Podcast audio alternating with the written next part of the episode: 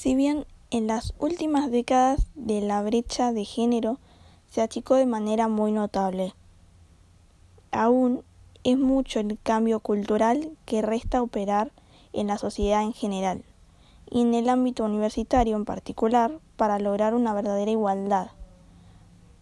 En el Estado también los puestos de trabajo de quien no ejercen los cargos políticos y de conducción en el Estado, la paridad es de mitad de mujeres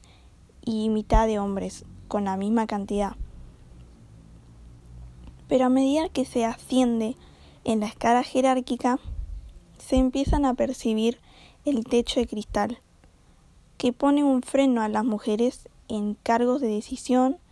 y que estos ámbitos se pueden encontrar en el Estado y en las universidades. Una de las problemáticas que ésta se manifiesta es en la cantidad de puestos de trabajo que acceden las mujeres. Los roles de género en las expectativas sociales, la masculinización, que es decir, la mayor cantidad de hombres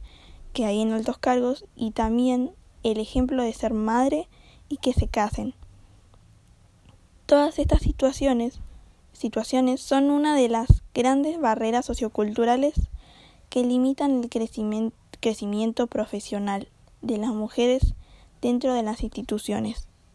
y que restringen su acceso a los puestos de trabajo de mayor jerarquía,